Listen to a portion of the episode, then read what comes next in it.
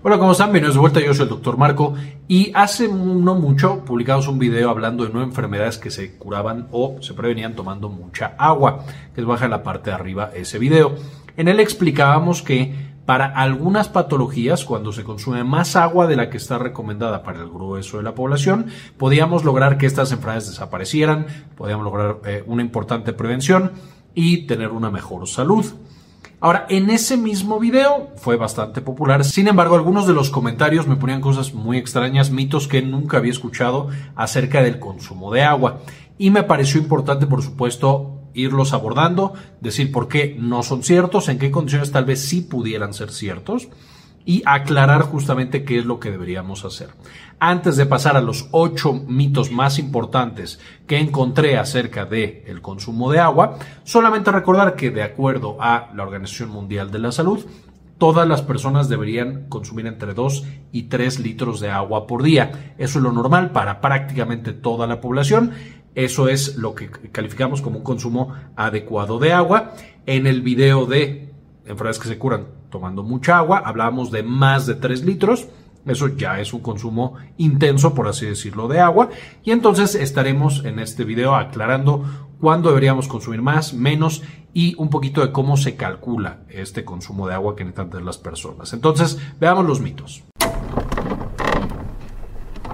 que tomar mucha agua elimina electrolitos. Esto es completamente falso. Cuando nosotros estamos tomando agua, esa agua de por sí ya tiene electrolitos. Incluso la de botella, incluso la que de donde ustedes quieran, tiene una cantidad de electrolitos, una cantidad pequeña, pero existen.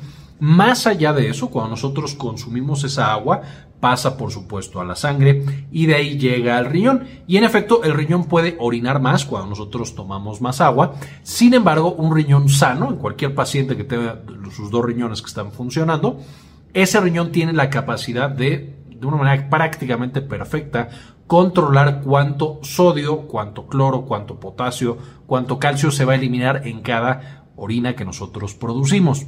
Entonces, por más que un paciente sano consuma muchísima agua, si el riñón está funcionando de manera adecuada, no va a eliminar electrolitos y va a tener este balance perfecto de los electrolitos del cuerpo, una vez más con riñones sanos. Algunos mitos que estaban asociados a este primer mito era que se debía de consumir agua con electrolitos, muchas veces por ahí decían los sueros o el agua de mar o agua con sal. Esto es falso. La mayor parte del agua que nosotros consumimos debe ser agua simple y agua pura. No necesitamos agregarle nada al agua para que no perdamos electrolitos porque una vez más los riñones nos protegen de ese hecho. Va a haber tres excepciones para esta regla. Si es mejor el agua con ciertos electrolitos o con glucosa o el suero, el famoso suero oral, en ciertas circunstancias. Punto número uno, cuando tenemos ejercicio extenuante. Y esto es porque ahí estamos perdiendo agua, pero también a través del sudor estamos perdiendo sodio y otros electrolitos no es el riñón, es decir, el riñón le está costando trabajo porque además con el sudor del ejercicio extenuante perdemos electrolitos. Número dos, cuando tenemos diarrea y número tres, cuando estamos vomitando. Y es exactamente por la misma razón. Perdemos líquido y electrolitos por otras fuentes que no son la orina y no son el riñón. Estos tres casos, pacientes que eh, tienen pérdida de agua por ejercicio intenso, por diarrea o por eh, vómito, ahí sí es mejor tomar agua que tenga algunos electrolitos, como la vida suero oral, que es una muy famosa para evitar deshidratación asociada a la diarrea. Otro ejemplo que podría ser similar pero un poco más complejo son los pacientes que toman diuréticos. Ahí también estamos alterando los mecanismos que tiene el riñón para protegerse de la pérdida de electrolitos y ahí sí podemos tener que un paciente puede tener bajas en el potasio, bajas en el sodio y de otras cosas. Un paciente con riñones normales que no toma diuréticos, el riesgo de que vaya a tener pérdida de electrolitos por tomar mucha agua es prácticamente inexistente. Y finalmente asociado a esto decían, el agua que no tiene electrolitos da más sed. Esto tampoco es verdad. Esta fue muy extraña. Dicen que tenemos que tomar agua caliente o agua fría o agua tibia. No se ponían de acuerdo, cada uno tenía su propia recomendación. Esto no es correcto cuando nosotros tomamos el agua, una vez que llega al estómago, básicamente se normaliza la temperatura del agua que tomamos a la temperatura que tiene nuestro estómago. Lo peor que puede pasar cuando tomamos agua muy fría es que nos dé este famoso congelamiento cerebro o dolor justamente de cabeza intenso, como nos pasa con los helados, y si la todo es muy caliente nos podemos llegar a quemar, como pasa con un café demasiado, demasiado caliente. Más allá de eso, no hay absolutamente ninguna diferencia entre tomar agua caliente, agua tibia o agua fría, como más se prefiera, con hielos, sin hielos, eh, vaporosa como té, es exactamente lo mismo, mientras esté eh, consumiendo una adecuada cantidad de agua. Solo debemos tomar agua cuando tenemos sed o cuando hacemos ejercicio. Esto ya quedamos, no es correcto. Eh, la cantidad de agua que tomas no depende de la actividad física. Todos deben tomar entre 2 y 3 litros. Los pacientes que queremos prevenir ciertas enfermedades, tomar más de 3 litros o más de, lo que les correspondería por la fórmula en la que, que vamos a explicar un momentito más. También la sed no es un mecanismo perfecto para decirnos que nos falta agua, usualmente es un mecanismo tardío en la cual ya nuestra sangre está mucho más concentrada, tiene mucho más sodio y solutos y ahí es donde nos da sed, ahí es donde el cerebro detecta que nos hace falta líquido. Cuando nosotros tomamos este líquido, pues tenemos que esperar a que llegue al estómago, al intestino, se absorba y entonces ahí se nos quita la sed. De manera que la sed es un mecanismo tardío que nos está avisando que nos hace falta agua y por eso usualmente, o la recomendación actual es no tomar solo cuando haya sed, sino tomar para tú cumplir esa cantidad de agua que te toca de nuevo, de 2 a 3 litros para la gran mayoría de las personas, o si queremos ser mucho más precisos, con alguna fórmula para calcular consumo de agua. Finalmente, hay algunos pacientes que no tienen la sensación de la sed de manera adecuada. Los pacientes de más de 65 años, por ejemplo, frecuentemente no sienten sed a pesar de estar deshidratados. Una persona que está tomando café, que está muy estresada, puede no sentir la sed con la misma precisión que una persona que está descansada. Entonces la sed no es un buen parámetro para nosotros saber si debemos tomar agua o no debemos tomar agua. Y una vez más, en la vida cotidiana, sin, el, sin importar el nivel de actividad, todos deberíamos estar consumiendo agua. El consumo de agua tiene que estar ligado al peso de acuerdo a un cálculo específico. Esto no es por completo un mito, es más sencillo dar una recomendación general. La mayoría de los pacientes deben consumir entre 2 y 3 litros de agua. Si queremos, una vez más, prevenir enfermedades, más de 3 litros de agua es lo que usualmente se considera como incrementar o un consumo incrementado de agua. Sin embargo, sí existen fórmulas para nosotros poder calcular la cantidad de agua que necesita cada persona. Se usan principalmente en pacientes que tienen algunas patologías, que se necesita algo mucho más preciso de estar monitorizando cuánta agua se consume. Y en términos generales lo que hacemos es el peso que tiene el paciente por 35 y eso nos va a dar la cantidad de mililitros de agua. Por ejemplo, un paciente que pesa 70 kilos, cuando nosotros multiplicamos 70 por 35, nos, nos da 2.450 mililitros o 2.4 litros de agua que necesita en un día completo. Ahora, este 2.4 litros, que es el total de agua que necesita ese paciente de 70 kilos, eh, recordaremos que la comida también tiene agua, no toda tiene que venir de vasos con agua, eh, de agua simple. Eh, un 20% de todo el agua que consumimos puede venir de los alimentos o usualmente viene de los alimentos. Por lo que ese mismo paciente que necesita 2.450 mililitros o 2.4 litros va a consumir 2 litros de agua tomada y el resto va a provenir de los alimentos. Si nosotros nos vamos a un paciente que pesa 100 kilos, ese paciente necesita 3 litros y medio de agua, 3.5 litros, de los cuales a través de vasos de agua simple va a conseguir 2.8 litros o 2 litros 800 mililitros y el resto lo va a conseguir de los alimentos. De nuevo, esta es una fórmula buena, alguien quiere de manera muy precisa calcular cuánto necesita consumir de agua, eso es aceptable. Sin embargo, aunque recordemos consumir entre 2 y 3 litros de agua, es lo correcto y mientras nos vayamos más cerca de 3 litros, mejor en la mayoría de los casos. Una vez más, si un paciente requiere 2100 y está consumiendo 2700 litros o bueno, mililitros, eh, no hay ningún problema, el resto del agua simplemente la va a orinar y no va a tener ninguna alteración en los electrolitos mientras sea un paciente sano, que no tome diuréticos, que tenga una adecuada función renal y no esté perdiendo líquido por ejercicio intenso, vómito, diarrea, como hemos mencionado en los puntos anteriores. Ahora, otra técnica que me pusieron en los comentarios que me pareció muy interesante es tomar el peso del paciente y dividirlo entre 7 y esa división entre 7 nos va a dar el número de vasos de 250 mililitros que un paciente debe de tomar.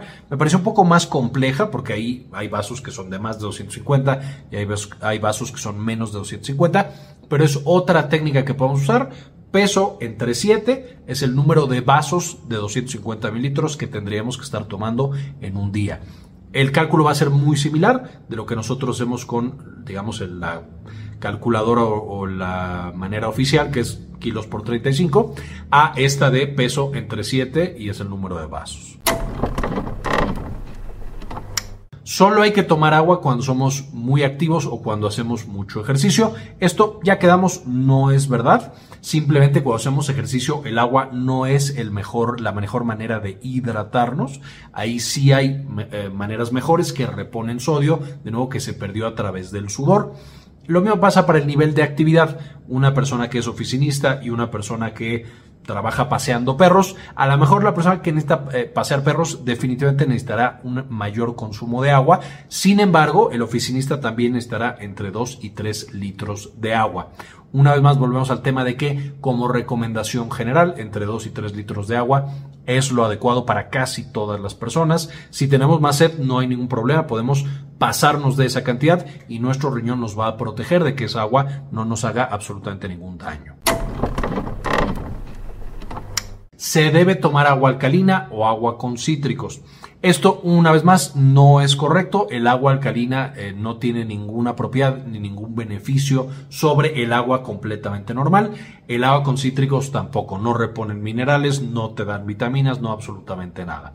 Esto no quiere decir que al agua se le puedan agregar algunas cosas. Por ahí decían un poco de limón, eh, gajos de naranja, etcétera. Eso no está mal, no está contraindicado. Lo ideal es el agua simple, sin embargo, ese tipo de cosas que no tienen calorías, no agregar azúcar y no agregar cafeína. Los tés, por ejemplo, también son un una buena parámetro, una buena cosa que se puede combinar con el agua. Y de esa manera, una persona que le sea completamente catastrófico tomar agua, es una manera en la que se puede hidratar de manera adecuada. Una vez más, lo ideal es el agua simple, pero se pueden agregar estas cosas y no tiene un impacto negativo sobre esa agua y sobre ese consumo que tiene esa persona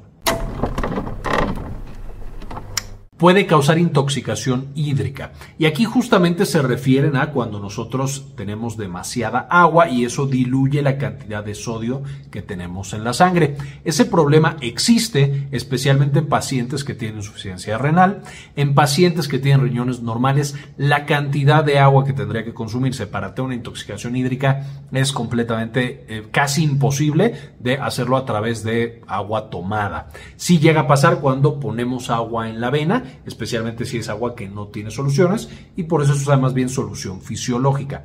Pero que una persona tenga una intoxicación hídrica con riñones saludables es prácticamente imposible. Entonces, una vez más, volvemos al tema, mientras nos quedemos en 2 y 3, entre 2 y 3 litros de agua, los pacientes están seguros, podemos incluso irnos un poquito más arriba y no hay ningún problema, los riñones nos protegen de intoxicaciones hídricas. Probablemente el mito más extraño que me topé en los comentarios es que el consumo de agua puede causar Principalmente eh, mencionaban fibromialgia, que la fibromialgia es una patología en la cual tenemos dolor crónico en muchas partes del cuerpo. ¿De dónde salió que el agua generaba fibromialgia? Ni siquiera puedo entenderlo. No tiene nada que ver con el mecanismo que tiene la fibromialgia y la razón por la que da. De hecho, la razón es desconocida, no hay una causa específica, pero nunca se ha asociado en un estudio serio el consumo de agua con que aparezca fibromialgia.